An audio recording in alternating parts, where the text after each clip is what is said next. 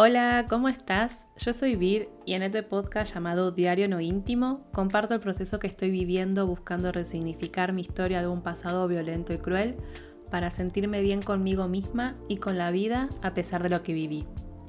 Seguimos con el cuarto pilar de la teoría de bienestar del amigo Martin Seligman, que es el padre de la psicología positiva, y que trata sobre el propósito y el sentido o significado de la vida. Este es un tema que ya hablé en otros episodios y que para mí fue clave el autoconocimiento para descubrir qué le da sentido a mi vida y cuál es el propósito para así poder hacer cambios en mi vida que me generen bienestar. El siguiente episodio está destinado solo para personas adultas. También hago esta aclaración porque voy a hablar sobre temas que te pueden sensibilizar y quizás estás en un momento en el que preferís no escuchar sobre temas sensibles. Si es así, pone pausa y hace o escucha otra cosa que te haga sentir bien. Y si te quedas escuchando el episodio, gracias, muchas gracias. Buenas, buenas, ¿cómo estás? ¿Cómo están? A veces lo digo en singular, otras veces en plural, o sea, qué sé yo. no aplico mucho el tema de cómo debería ser la comunicación porque, bueno, esto no es algo institucional o comercial que tiene así como lineamientos que hay que hacer y seguir. Eh, acá soy yo que toco el botón de grabar en un programa de la computadora y me pongo a hablar y, y bueno, digo lo que siento y lo que me sale del corazón. Eh, ay, que hablando de eso, me acabo de dar cuenta que en los episodios anteriores no hablé sobre el logo que me hizo Ana Paula, que es más que un logo porque hizo como toda la identidad de la marca, como, como se conoce. Em, lo conté en Instagram, o sea, pero bueno, lo, cuento acá porque fue algo muy mágico lo que pasó. Em, Ana Paula es diseñadora gráfica y está en un grupo de WhatsApp que se llama, bueno, Los Redactores. Yo estoy en el mismo grupo, claro. y ella el año pasado, por octubre creo que fue, hizo un sorteo de tres plantillas para redes sociales. Y yo, que si bien ya me había armado unas plantillas para publicar en Telegram, en Instagram, en Pinterest, las sé yo, pero sin mucho conocimiento en diseño gráfico. O sea, las pocas cosas que sé, los, los pocos conceptos que tengo así de diseño gráfico es porque trabajo con diseñadoras y con diseñadores hace más de 10 años. Eh, pero bueno, ella hace el sorteo y gané. y yo recontenta porque dije, listo, hora de cambiar las plantillas que uso. Y bueno, eh, hablamos con Ana Paula y, le pasé un brief, que, es un documento que, tiene como toda la información necesaria de, una empresa, marca o emprendimiento, que vendría a ser como el resumen. Y, por ejemplo, el marketing se usa para hacer estrategias y, bueno, es un documento en el que tenés toda la información sobre el público al que querés dirigirte. Eh, bueno, cuando redacto artículos para páginas web, también lo uso, porque, o sea, yo necesito como conocer cómo se comunica la empresa o la marca y también cómo va a ser el público que lo va a leer, porque como que tengo que adaptar el lenguaje y, la forma de comunicar. Bueno, me estoy yendo por las ramas. Cuestión que armé el brief lo más detallado que pude, porque bueno, como yo estoy acostumbrada por mi trabajo, sé que facilita mucho el trabajo a las, a las personas que, van a trabajar y que, que son externas al proyecto. Y bueno, yo se lo paso a Ana Paula y le digo, bueno, tranquila, o sea, estamos en noviembre, eh, o sea, fin de año, seguramente estás muy a full, o sea, con mucho trabajo, yo también, así que tranquila, lo vemos con tiempo. Y es más, creo que le dije, si querés, puedes dejarlo para el 2022. Pero bueno, a los pocos días, Ana Paula me manda un mensaje y me dice, mira lo que me salió. Y me mandó una foto de un boceto de un dibujo, o sea, un dibujo que ella hizo a mano, con lápiz, claro. Y yo entendí que era un corazón con punta de lápiz, pero no entendí por qué me mandaba algo así, porque bueno, habíamos hablado, o sea, el premio del sorteo eran plantillas para redes sociales. Y bueno, le pregunté y ella me contó que leyó el brief, que entró a Instagram, entró al blog, después escuchó el episodio, o sea, escuchó varios episodios del podcast y, que conectó con lo que yo estoy haciendo y le salió dibujar eso. Y, me acuerdo que, me enamoré a primera vista porque aparte, o sea, le dije que entendió re bien, porque, porque es eso, o sea, me hace bien escribir, es escribir desde el corazón, o sea, como si fuese el centro de las emociones, ¿no? Así que bueno, nada, re feliz le dije porque en verdad lo de tener un logo y corregir la paleta de colores y demás, o sea, lo tenía en mente, pero no era como una prioridad. Eh, o sea, quería hacerlo, pero no me animaba, o sea, porque yo no tengo mucho conocimiento y, tampoco como contratar a alguien que lo haga porque estaba como en una vorágine de, mucho trabajo, de muchas cosas por hacer y, bueno, nada, no, no, era como, sabía que era algo que tenía que hacer, pero no era como prioridad, pero sí estaba como en la lista de pendientes, ay, me re gustaría. Em, y bueno, nada, o sea, me encantó que haya aparecido así. Porque aparte, cuando tuvimos la, primera, la primera videollamada con Ana Paula, estuvimos, no sé, como tres horas, de las cuales las dos primeras horas y media fueron a hablar sobre las experiencias de vida de cada una y conectarnos y, los puntos en común y demás. Y creo que le dedicamos media hora nada más a todo lo que fue el manual y, lo que me explicó referido a los colores y demás. Eh, y bueno, como les digo, como, como fue que se dio todo, me hizo sentir bien. Eh, o sea, como que me hizo sentir que voy por buen camino. Y, eso también me lo dijo Ana Paula, que, lo que yo voy generando con lo que estoy haciendo, eh, también es algo que me demuestra que voy por, por buen camino. Y bueno, nada, me da mucha, pero mucha emoción y me pone re contenta estar haciendo esto, porque como lo dije un montón de veces y no me voy a cansar de repetir, siento que, este proyecto le da sentido a mi vida. Y, sí, sobre eso voy a hablar este episodio porque seguimos con la teoría del bienestar del amigo Martin Seligman. Y en este episodio voy a hablar sobre el cuarto pilar, que es la, letra M, que viene del inglés eh, Meaning and Purpose, y que es sobre el sentido y el propósito de vida. Em, lo que dice Martín es que todas las personas necesitamos darle un sentido a nuestras vidas para tener un sentido de bienestar. O sea, porque una vez que le encontramos el sentido a nuestras vidas, podemos como armar un plan e ir haciendo pequeños pasos para ir logrando cumplir metas. A ver, no es que si no tenés un plan o propósito de vida está mal o tenés que sí o sí tenerlo. O sea, yo no soy amiga de ese tipo de fórmulas que es para todas las personas. O sea, no creo que todas las personas tengan que darle un sentido a su vida o, ponerlo así en esos términos también como, no sé, puede hasta como generar malestar a las personas que no lo tienen. Pero bueno, sí es verdad que hay personas que pueden sentirse perdidas en la vida si no tienen un propósito y en esos casos es en los que eh, se recomienda buscarlo para sentirte bien, para sentir bienestar. Eh, también como indagar un poco y conectarte con vos misma para saber qué es eso que te hace sentir mal, si es porque no tenés un propósito de vida o es por otra cosa. Y el sentido de la vida, a ver, porque me parece como re intimidante, porque se dice así tipo, el sentido de la vida. como si hubiera un solo sentido, como que tenés que elegir uno solo y listo. Es, eso es así para toda la vida. y no, la realidad que no, que es algo que siempre, o sea, a mí eso de todo, para toda la vida siempre me pareció una cagada. Perdón, pero no encontraba otra palabra. Porque, a ver, esto de para toda la vida me hace acordar a eso de tener que elegir una carrera para hacer eh, en tu vida y tener que elegirla a los 16, 17, 18 años. Y, y, estudiar y con esa presión de, no sé, que tenés que hacerla y terminarla. Y ¿Y qué pasa si empezás a estudiar una carrera y no te gusta? O sea, porque yo conozco personas que siguieron estudiando igual por más que no les gustaba, pero porque tenían que terminarla sí o sí, porque bueno, eran lo que había elegido en su vida y no sé, como si lo hubiesen escrito en piedra y no, no, se podía volver para atrás. Em, que ojo, yo sé que en mi caso soy una persona privilegiada en ese sentido, porque yo cuando tenía 11 o 12 años, eh, ya había dicho que quería estudiar ciencias de la comunicación. Eh, ya lo conté en otro episodio.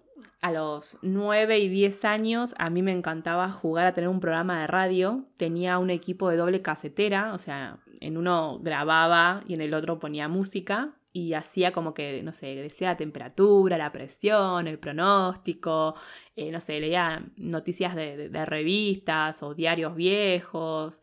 Y, después me encantaba como presentar un tema de música, pero yo no lo pisaba.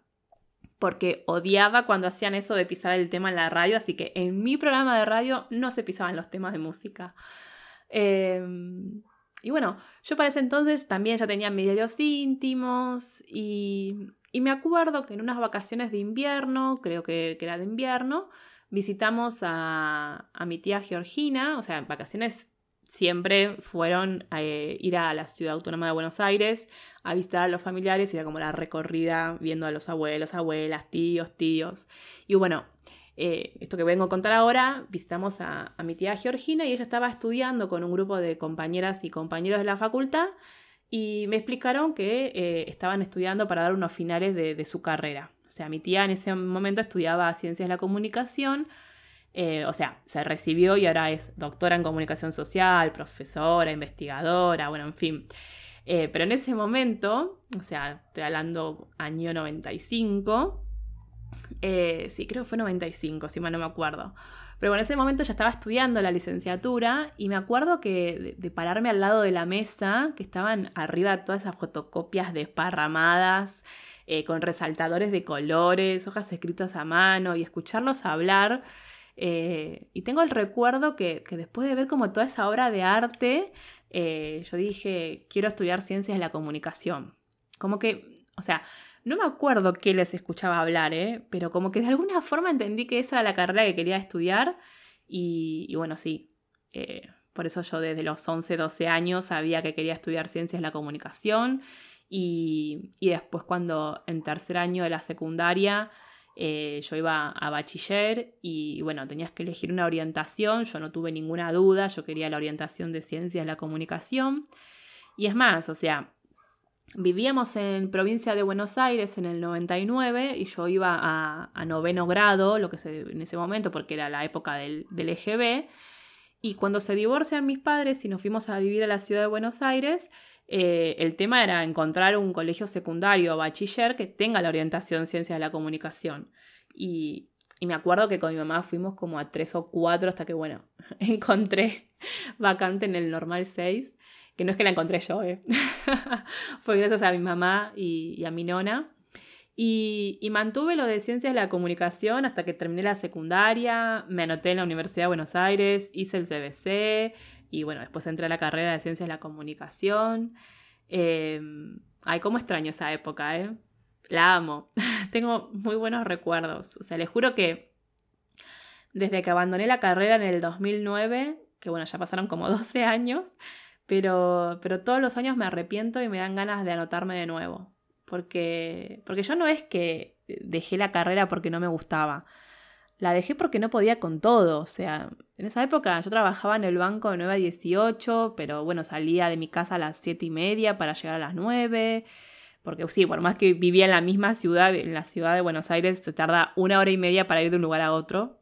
Ah, no, pará, porque encima, en esa época, yo no, entraba a las 9, trabajaba de 7 de la mañana a 4 de la tarde.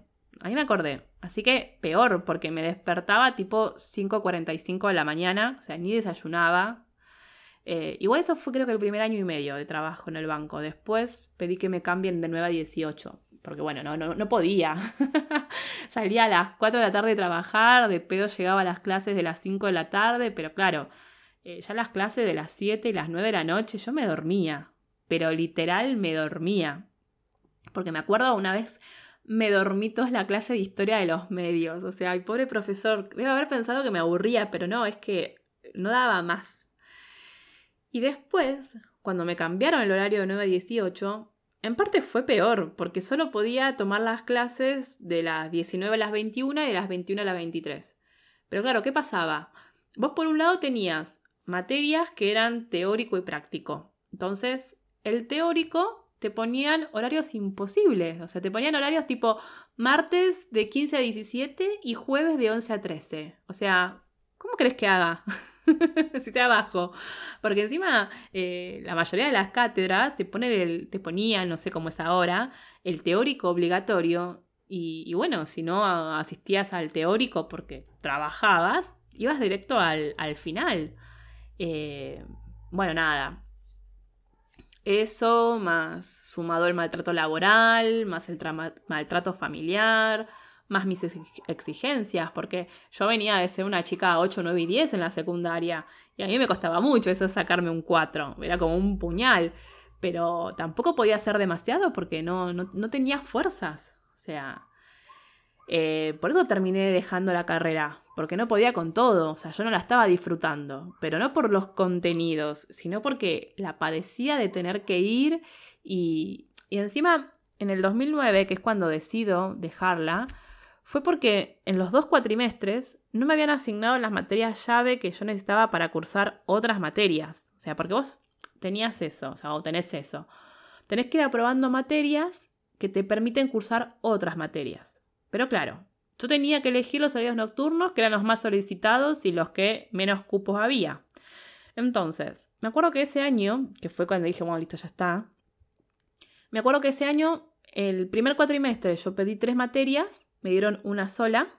Y el segundo cuatrimestre me pasó lo mismo, pedí tres materias y me dieron una sola. Y fue como, no, listo, no puedo con toda. O sea, está bien, sí, una sola materia era más fácil, era más llevadero, pero entonces era que, ¿cuándo me voy a recibir? Eh, pero bueno, qué sé yo, de las treinta y pico de las materias de la carrera tenía aprobadas la mitad. Eh, aprobadas no, cursadas porque algunas las tenía que rendir en el final, por esto que les decía que como no iba a los teóricos, iba al final.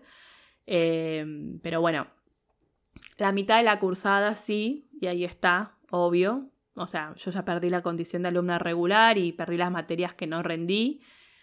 Y es más, creo que perdí todas porque, bueno, pasaron más de 10 años. Pero bueno, todos los años me pasa que quiero como estudiar, retomarla y no sé. Cuestión que ¿Por qué cuento todo esto? Porque quizás estás pensando tipo, se fue por las ramas y nada que ver con lo que iba a hablar de perma y demás. Pero no, tiene sentido. Porque, a ver, a mí me pasó que cuando dejé la carrera sentí que había perdido el sentido de mi vida. Porque si de los 12 años que estaba decidida a estudiar ciencias de la comunicación y a los 25 años tuve que dejarla porque no podía con todas las obligaciones, fue como claro, ¿Cuál es el sentido de mi vida ahora? O sea, la pasé como el orto en la niñez, la pasé mal en la adolescencia. Y ahora que había logrado dejar de vivir en un ambiente de violencia, porque ya vivía sola, o sea, no sola, en pareja, quise decir como independizarme de mis padres, y, y, no podía dedicarme a lo que más me gustaba, que era la comunicación. Porque encima eso, o sea, en el banco trabajaba, pero en algo completamente opuesto a la comunicación. Y entonces, ¿a qué me tenía que dedicar? ¿A simplemente sobrevivir? Porque encima me decían como que ni se me ocurra dejar de trabajar en el banco por, bueno, todos los beneficios los derechos laborales que tenía, que no los iba a encontrar en otro gremio. O sea, sí, todo bien, es verdad, tenés un montón de beneficios, pero ¿a qué precio? Porque a mí se me enfermó la cabeza, o sea, se me enfermó el alma directamente. Porque Veía que entonces todo lo que había soñado desde que tenía 12 años, todo lo que me había imaginado, ese mundo en el que me imaginaba siendo la protagonista de una historia en la que, no sé, viviría trabajando de lo que me gusta y viviendo en armonía y demás, todo eso parecía simplemente un sueño. Eh, entonces, con 25 años, dejé de encontrarle sentido a la vida y, y vivía tipo robot, o sea, sobrevivía nada más. Por eso y ahora viéndolo en retrospectiva, es como que los ataques de pánico a los 27 años eran más cantados que despacito. O sea, que, no sé, como les dije, cuando me los diagnosticaron y la psiquiatra eh, me explicó todo, fue como que dije, ah, pará, pero entonces esto lo, tengo desde, los desde el accidente más o menos.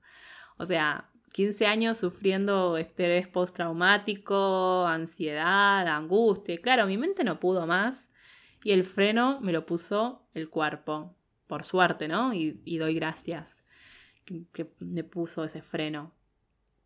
Y me acuerdo que en ese momento, que, que mi pareja también venía mal por esto del sentido de la vida, porque los dos nos sentíamos así, pero nos costaba también como ayudarnos mutuamente porque ninguno de los dos tuvo contención en la niñez y adolescencia. Entonces medio que aprendimos lo que pudimos y como pudimos, ¿no? Pero así como a principios del 2011 los dos queríamos irnos a vivir a Puerto Madryn y después se frustró y nos sentimos mal, eh, los dos nos planteábamos esto del sentido de la vida, de cómo iba a ser nuestro futuro, si iba a seguir siendo así, trabajando los dos en algo que no nos gusta, solamente por la plata. Y, y encima, a todo esto, nosotros ya teníamos como 5 o 6 años de relación y estaba todo el mundo, ¿para cuándo el bebé? ¿Para cuándo el auto? Y nosotros estábamos contentos con nuestras dos perras y el auto. Ah, no sé, lo pensábamos comprar, pero qué sé yo, no estábamos seguros de subirnos a esa que, te exigen. Y, y con los ataques de pánico me pasó que tuve la suerte, o sea, no sé si decirle suerte, pero sí tuve, no sé cómo está lucidez, o no sé cómo llamarla, de, de plantearme tipo, che, hasta acá hice todo lo que la sociedad me, me pidió y no solo perdí el sentido de mi vida porque no estoy ni estudiando de lo que me apasiona, ni, ni, trabajando de lo que me apasiona y, termino así.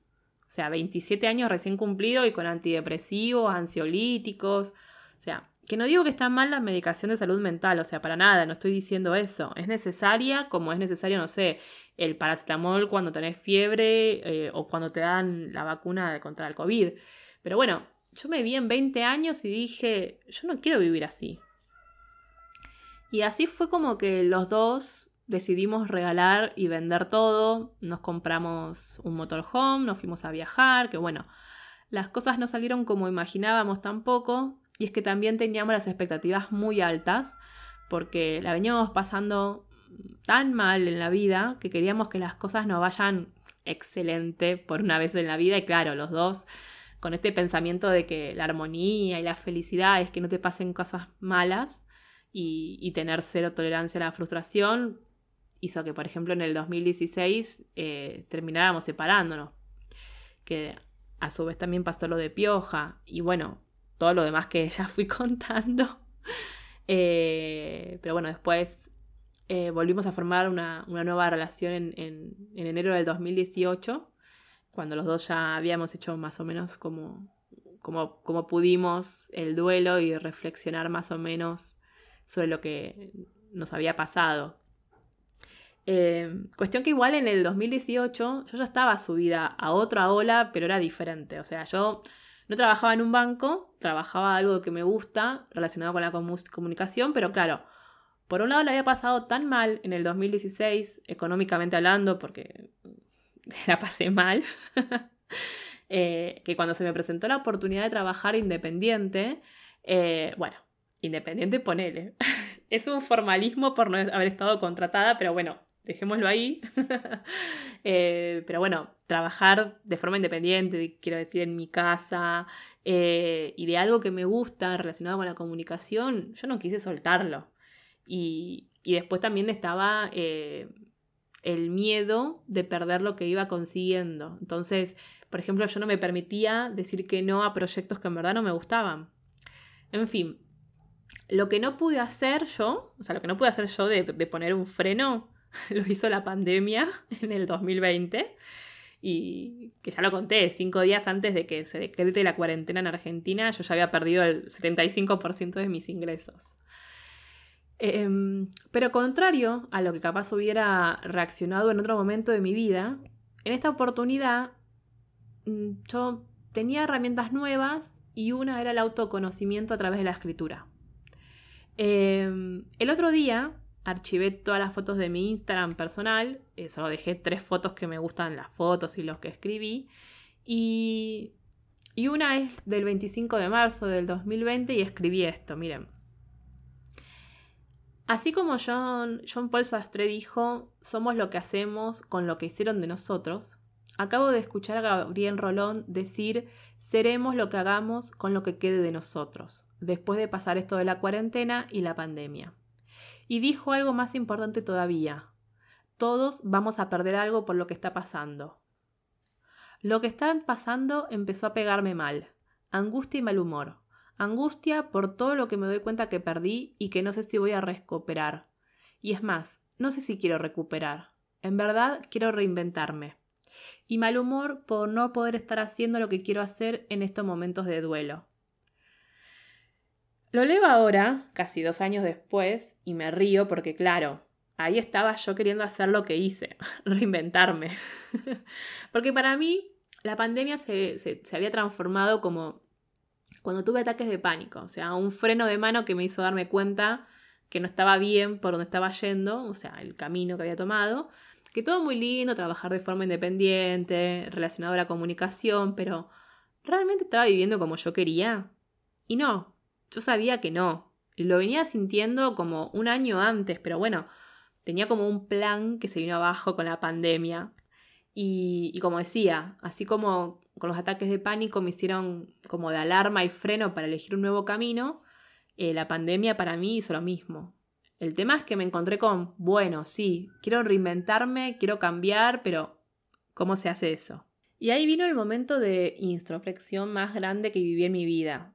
Y, hablaba con mi psicóloga y buscaba en internet a otras personas que, les estaba pasando lo mismo, que ya les había pasado, y leía libros y artículos, y escribí muchísimo, o sea, las páginas matutinas pasaron de tres hojas a hacer, no sé, cinco o seis hojas en algunos días, y, y si bien no había mucha certeza del futuro, o sea, ahora tampoco, seguimos como en una especie de incertidumbre, yo tenía algo muy en claro y es que no quería volver a la vieja normalidad.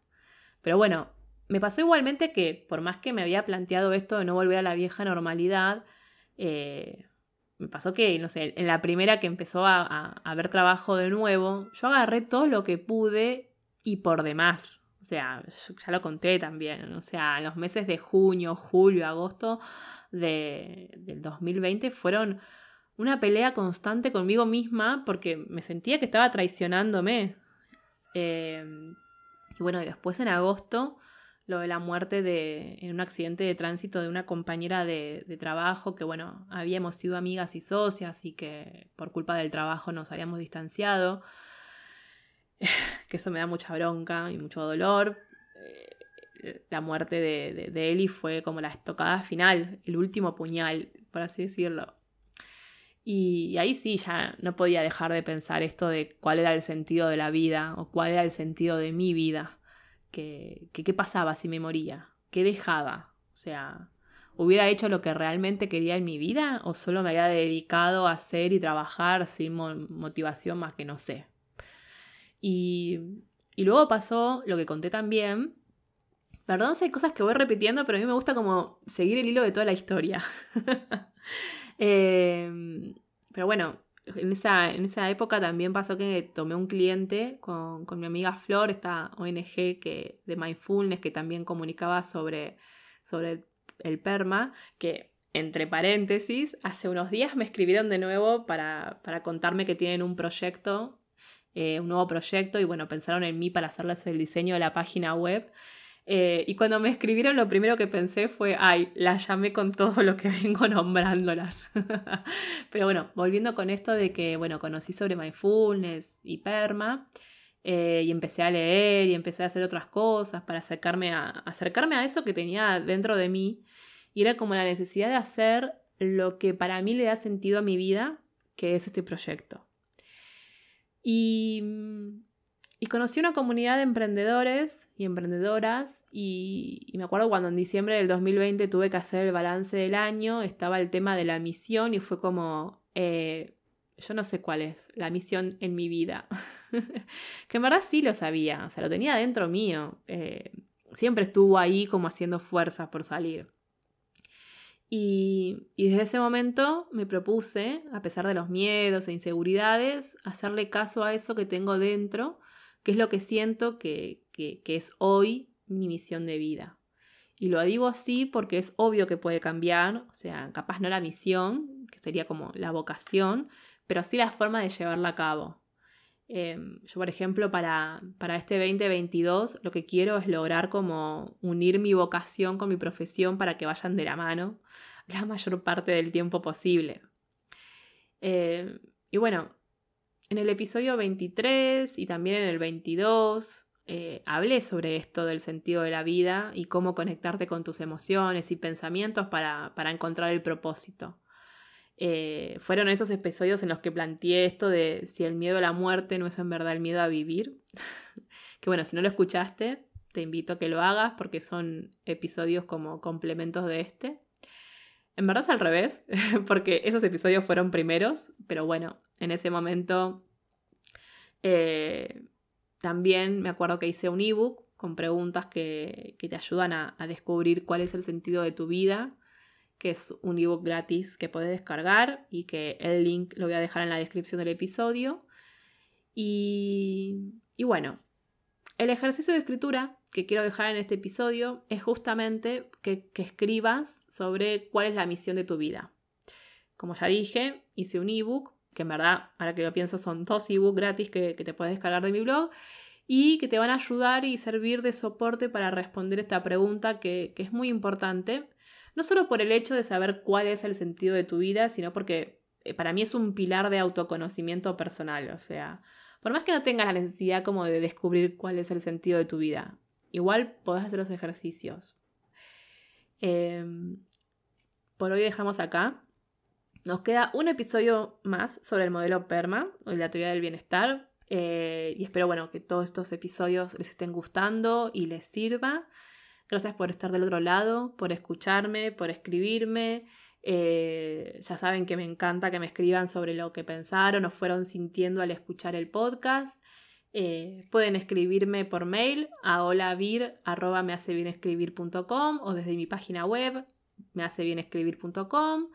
Eh, también está el canal de Telegram que tiene comentarios eh, abiertos. Dejo toda la información en el link de la, de la descripción del episodio, no se preocupen. te invito a que te suscribas a mi lista de correo. ahora en unos días, a fin de mes, enviaré el correo de febrero. Este correo que envío es como una carta donde comparto reflexiones del mes, herramientas, ejercicios de escritura para descargar y varias cositas más. Eh, también acordate que podés darle seguir o suscribirte para recibir una notificación cuando se sube un nuevo episodio del podcast. Y depende de qué aplicación me estás escuchando, también podés calificar el podcast y, eso ayuda a que llegue a más personas. Eh, muchas pero muchas gracias. Nos vemos en el próximo episodio. Chao, chao.